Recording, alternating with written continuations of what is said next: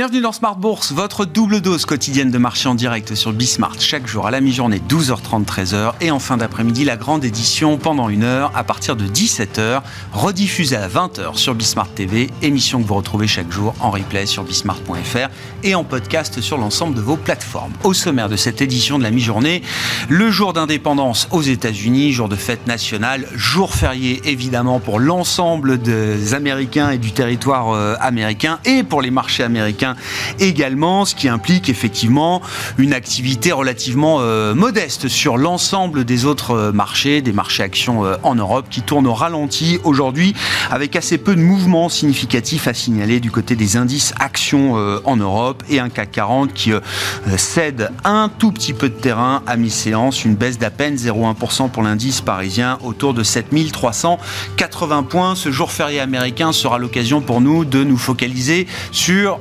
l'actualité euh, américaine, justement l'actualité macroéconomique de la semaine qui sera marquée par euh, différentes enquêtes euh, autour de l'emploi américain, avec le rapport mensuel sur l'emploi américain attendu ce vendredi, pour rapporter effectivement les dynamiques du marché du travail au cours du mois de juin. Et puis, grande question également autour de l'immobilier américain, l'autre emblème de la résilience de l'économie américaine. On parle beaucoup du, du mystère autour du marché du travail et de cette résilience forte qu'on peut observer sur l'emploi euh, aux États-Unis notamment. L'autre phénomène peut-être un peu mystérieux, c'est la résilience de l'immobilier avec un moral des promoteurs immobiliers qui ne cesse de s'améliorer depuis euh, quelques mois, des indicateurs de euh, mise en chantier qui repartent fortement à la hausse, des dépenses de construction également qui sont bien orientées. Nous évoquerons ce sujet spécifiquement avec Bastien Dru dans quelques instants qui sera avec nous par téléphone, le responsable de la stratégie et des études économiques de CPR Asset Management. Et puis pour poursuivre sur l'actualité américaine. Nous parlerons spécifiquement du marché américain avec Eric Lafrenière, gérant action américaine chez Richelieu Gestion, qui sera avec nous en plateau pendant cette demi-heure. Enfin, une information euh, importante euh, dans le domaine de l'affrontement technologique entre la Chine et les États-Unis, avec un, nouveau pas qui a été euh, franchi par la Chine en réponse au durcissement continu des sanctions américaines dans le domaine technologique vis-à-vis -vis de la Chine. Pékin a annoncé ces dernières heures la mise en place d'une politique de contrôle des exportations de certains métaux critiques pour l'industrie des semi-conducteurs, à savoir le gallium et le germanium, euh, deux métaux dont euh, la Chine est un producteur dominant et dont euh, évidemment le reste du monde est très dépendant de cette production chinoise. Le contrôle des, des, capitaux, non, le contrôle des métaux donc commence désormais en Chine à quelques jours à peine d'une visite de Janet Yellen, secrétaire au Trésor américaine à Pékin qui commencera à partir de jeudi jusqu'à dimanche.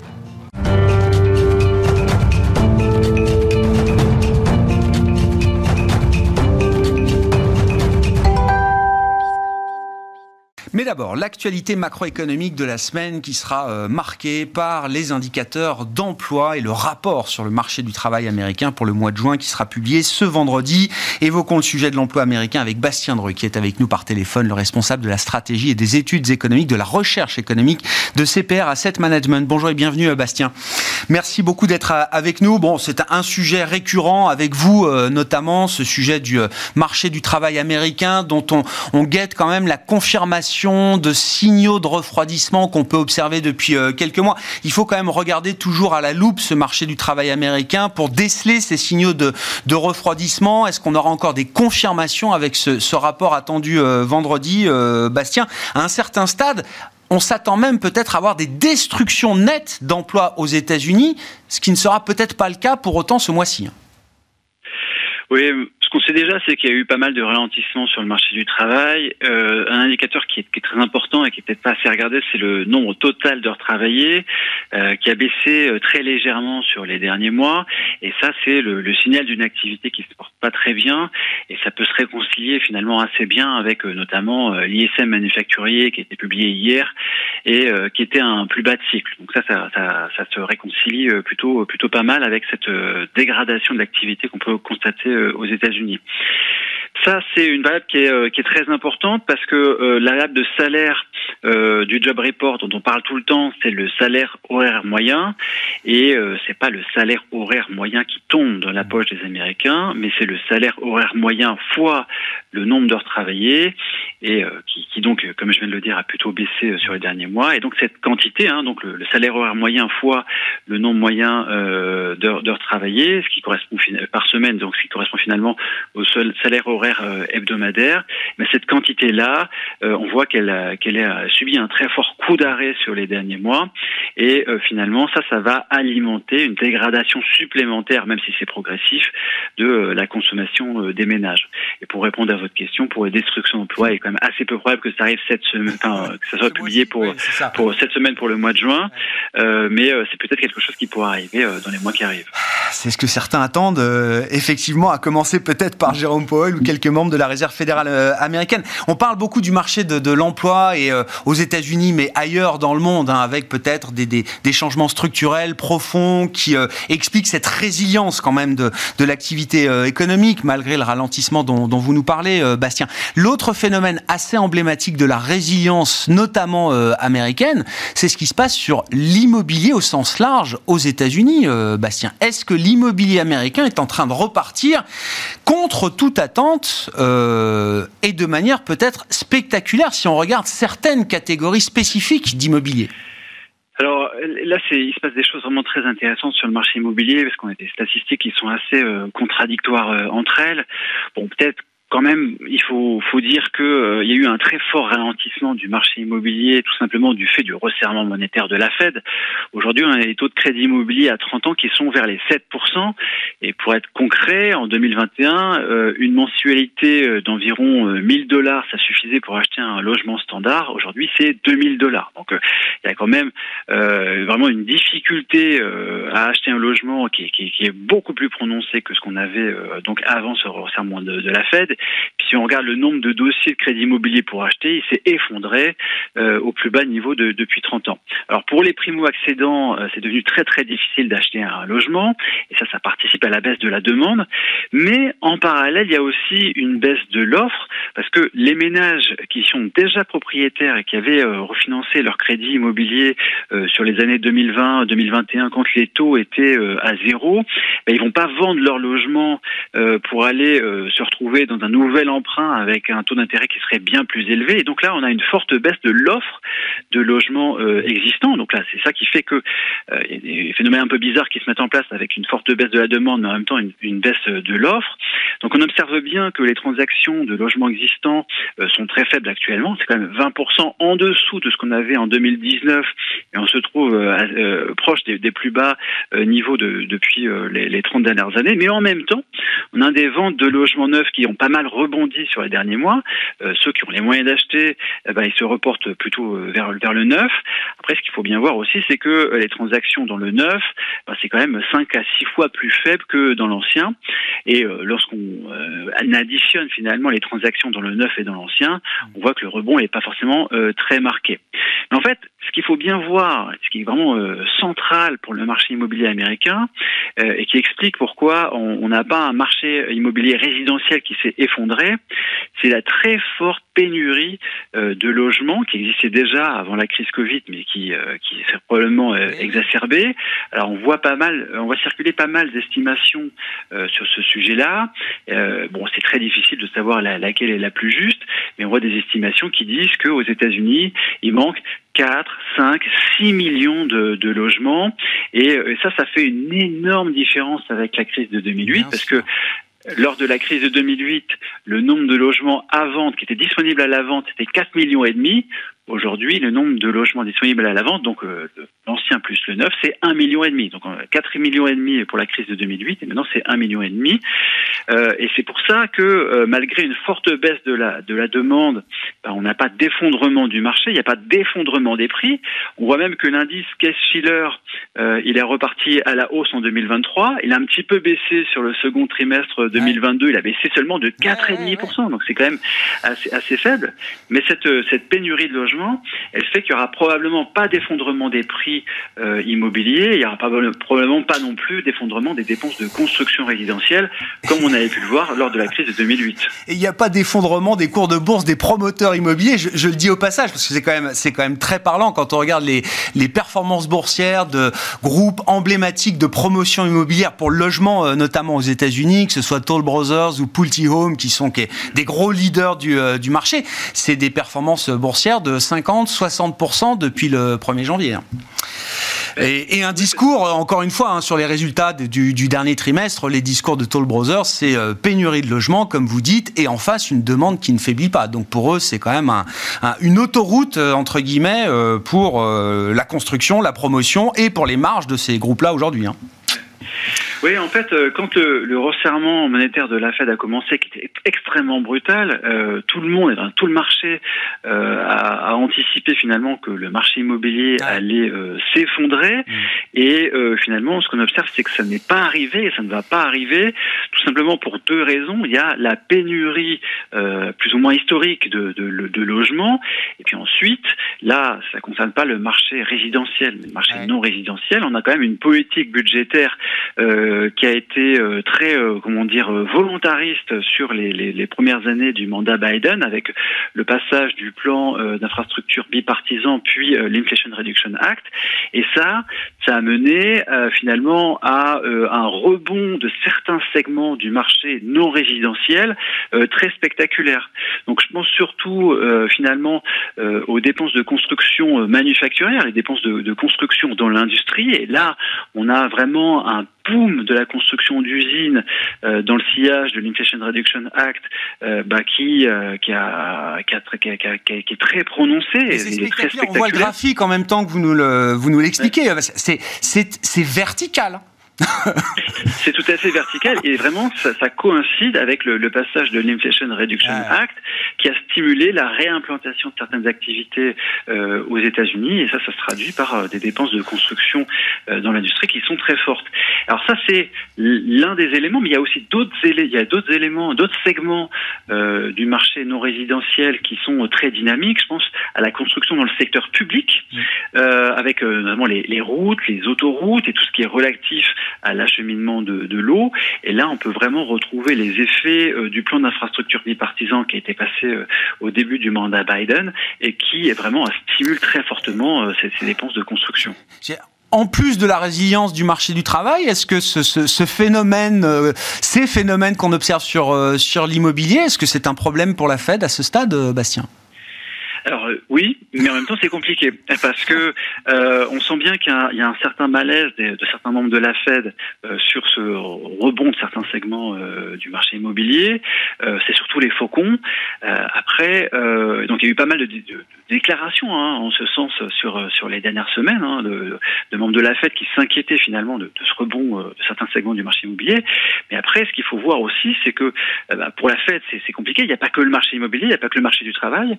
Euh, euh, et il y a aussi l'évolution du secteur bancaire avec le, le, durcissement des conditions de crédit qui a, pu y avoir. Donc ça complique vraiment la donne pour euh, pour la pour la Fed. Hein. Il y a des, vraiment des, des, signaux qui sont contradictoires.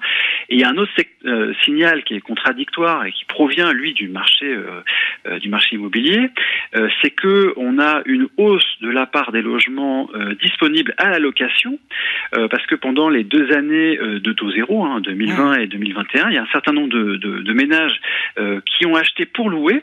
Et d'ailleurs, les ménages qui sont vraiment très fortunés, bah, ils peuvent continuer à acheter euh, pour louer, hein, parce que euh, il y, a eu une petite baisse des prix euh, immobiliers. Donc, s'ils ont bah, les, les, les, liquidités pour acheter des ménages, ils peuvent continuer à le faire. Donc ça, ça fait plus de logements aux locations.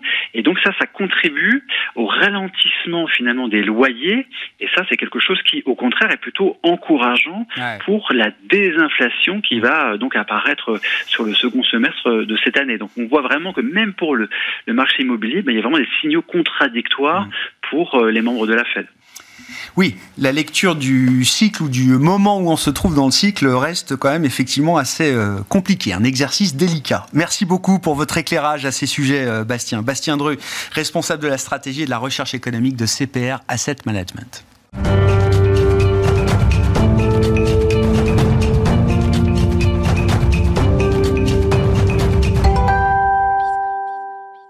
Restons sur la thématique américaine dans ce jour férié, ce jour de fête nationale, ce jour d'indépendance aux États-Unis. Éric Lafrenière est avec nous, gérant action euh, américaine chez Richelieu Gestion. Bonjour et bienvenue, Éric. Euh, Bonjour.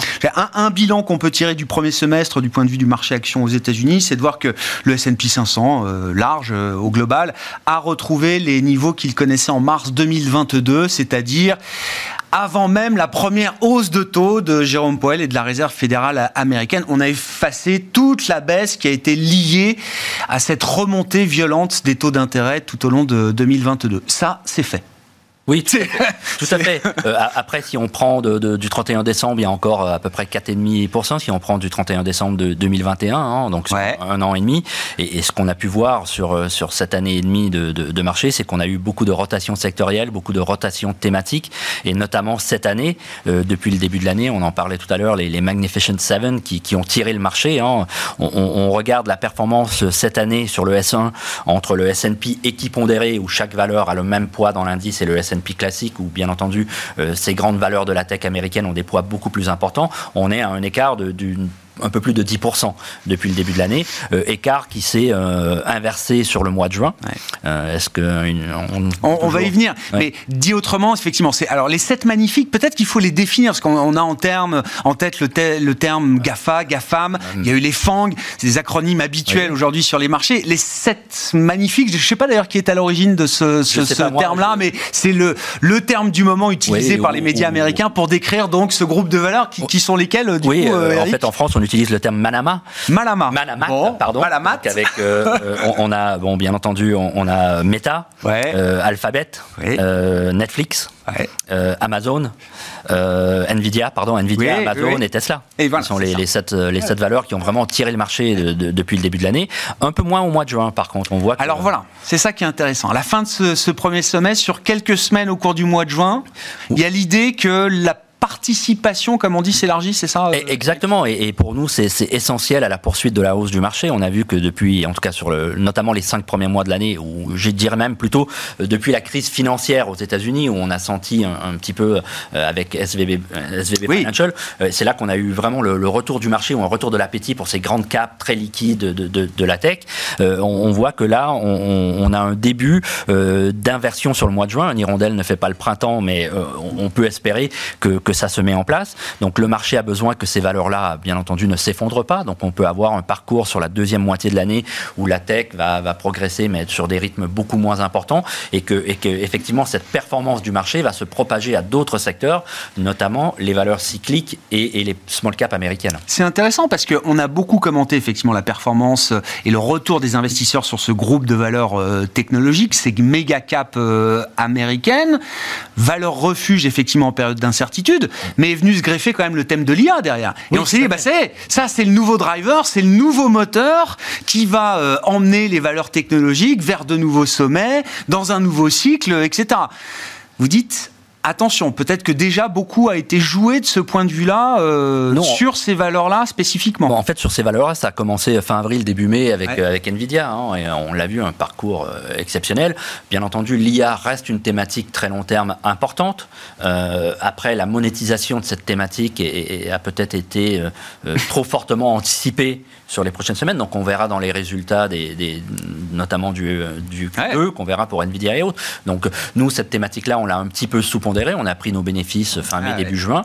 Euh, Aujourd'hui, on se retrouve sous-pondéré sur le secteur de la tech et, et plutôt euh, fortement surpondéré sur des, sur des valeurs cycliques small cap euh, également. Et donc, il y a l'idée que ce phénomène de concentration qu'on a à nouveau observé, ça fait des années qu'on a ce phénomène de concentration, mais qui a été encore exacerbé là au cours du premier semestre, qui semble peut-être commencer à se détendre au mois de juin, oui. c'est plutôt un signal positif pour la suite. Ça veut dire que le, le, reste du marché, tous ces segments de marché qui ont encore la tête sous l'eau, pour dire les choses simplement, euh, Eric, il y a une chance de les voir rattraper oui, leur on, retard. On, on, le voit, il y a plusieurs signaux quand même positifs de ce côté-là. C'est que, un, cette fameuse récession dont on parle depuis, depuis plusieurs trimestres maintenant euh, n'arrête pas d'être repoussée. Donc, on, on, se dirige, encore une fois, euh, pour le moment, en tout cas, ça reste aussi notre, notre scénario vers soit un soft landing, soit un no landing euh, sur l'économie américaine.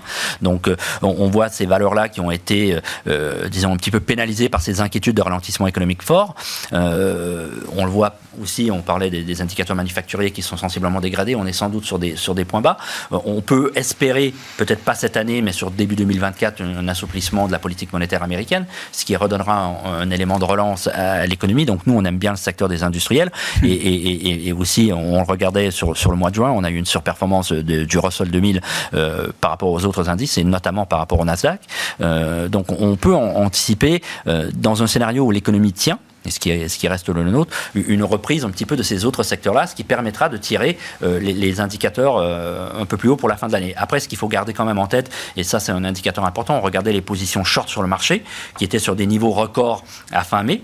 Euh, entre fin mai et juin, on a près de la moitié de ces positions short qui se sont, qui se sont réduites. Qui ont été coupées. Oui, qui ont été coupées. Donc on, on, risque quand même d'avoir un petit peu de turbulence dans, dans, dans les semaines, mois à venir. Mais je pense que tout repli de marché aujourd'hui est, une opportunité de, de, re-rentrer, notamment pour ceux qui ont loupé ce, rallye de, début d'année. Le, sous-investissement euh, action a été un moteur puissant de la hausse, hein, c'est comme ça qu'il faut le comprendre. Euh, aujourd'hui, vous dites ce sous-investissement a été quand même un peu neutralisé euh, en partie. ça rend le marché peut-être un peu plus fragile, je ne sais pas comment le dire, ou un peu plus complaisant. une autre manière de regarder, c'est aussi la... Ben oui, moins de 14. Oui, mais ce qu'on, ce qu'on regardait sur le VIX, c'était ça qui était quand même relativement paradoxal. À, fin mai, on avait aussi un VIX qui était quand même pas sur des niveaux très très élevés. On a accentué un petit peu cette baisse dans, les dernières semaines, mais on avait ces positions short qui restaient très élevées. Euh, ces positions short se sont réduites. Par contre, le niveau de, de, cash, de liquidité dans les grandes gestions américaines reste sur des niveaux qui sont euh, au-dessus des moyennes historiques. Donc il y a encore ce potentiel de, de, réinvestissement.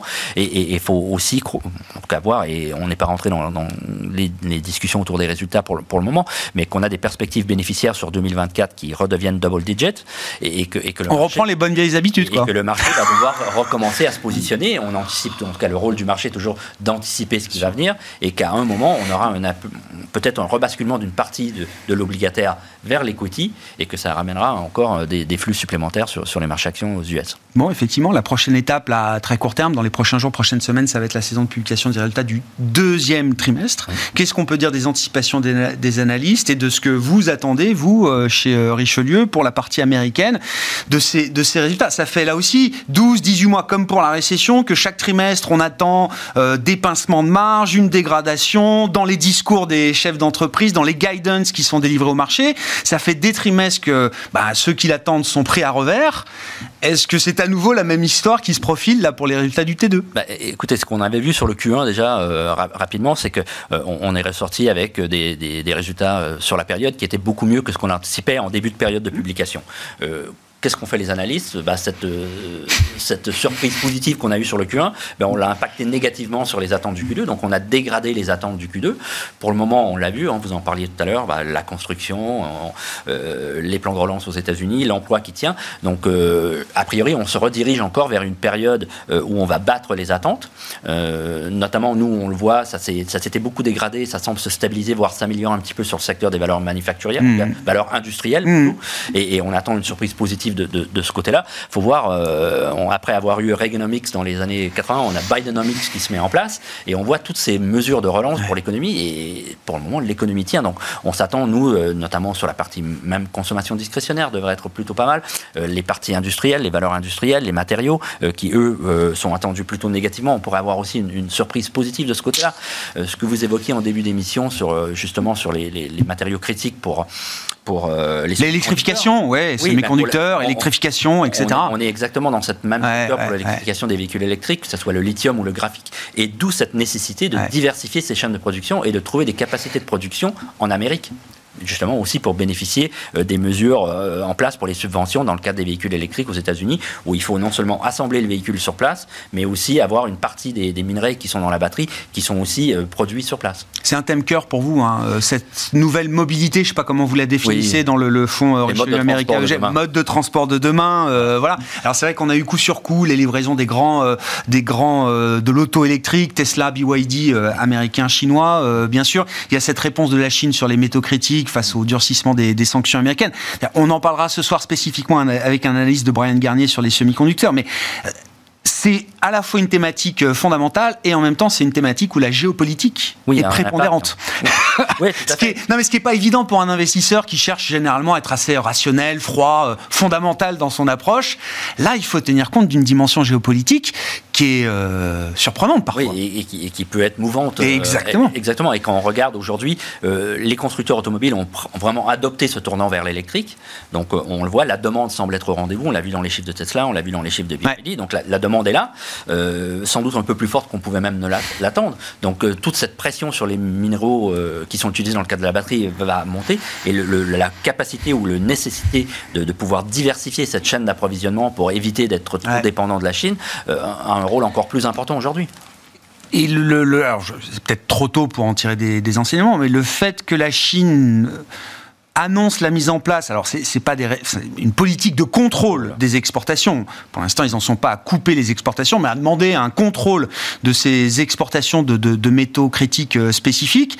Est-ce que ça peut rejaillir positivement sur des producteurs de métaux euh, non chinois qui vont se retrouver peut-être avec des prix plus élevés et donc euh, des engagements plus importants pour investir euh, nous, dans cette production. Nous, on est, on est porteur de, de, de, sociétés qui investissent sur ces minéraux. C'est pas notre cas d'investissement, parce qu'on a besoin de, donc de diversifier ces chaînes, certes. La demande accélère, donc c'est important d'être sur ces niveaux-là, mais ça serait un facteur effectivement qui pourrait jouer en leur faveur aussi euh, à court terme la hausse de ces tensions politiques. Après, on a la visite de, donc, de Mme Yellen cette semaine.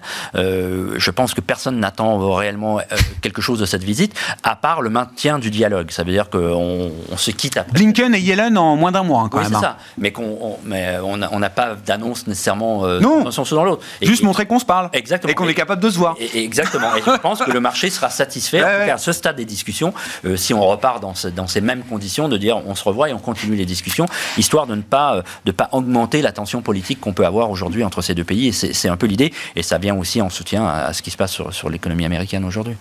Je disais, alors je ne sais pas si c'est le, narratif qui accompagne la, visite de Janet Yellen, mais je, disais qu'elle voulait évoquer le sujet de, la détention des, actifs américains par euh, les Chinois, en incitant euh, Pékin à, à, pas trop larguer de treasuries bah, euh, d'une certaine manière. Hein. Ça, reste, ça reste un sujet, surtout mm. dans, dans, dans, dans, ce, disons, on, sait que l'État américain va avoir besoin d'émettre, on a réglé le problème. Bien sûr, il y a des T-bills qui arrivent. Qui arrivent la deuxième moitié de l'année, et on a besoin de trouver preneur pour éviter que les, les taux s'enflamment trop. Et bien entendu, il faut maintenir ces, bonnes relations avec, euh, nos, créanciers.